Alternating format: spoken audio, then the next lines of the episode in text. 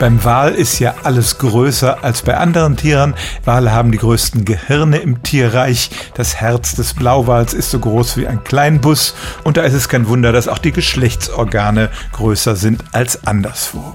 Beim atlantischen Nordkaper, einem Wal, der bis zu 18 Meter lang wird, sind aber die Hoden besonders groß. Jeder einzelne kann bis zu 500 Kilo wiegen, macht zusammen eine Tonne.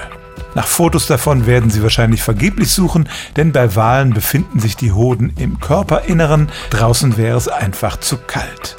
Diese Größe ist wirklich außerordentlich. Die Hoden machen zwei Prozent des Körpergewichts aus. Bei Menschen wären das umgerechnet etwa anderthalb Kilo. Und das liegt daran, dass die Produktion von großen Mengen Sperma offenbar eine Fortpflanzungsstrategie der Wale ist. Die Weibchen lassen sich oft von mehreren Männchen hintereinander begatten und da wird offenbar versucht, mit möglichst viel Volumen die Konkurrenten auszustechen.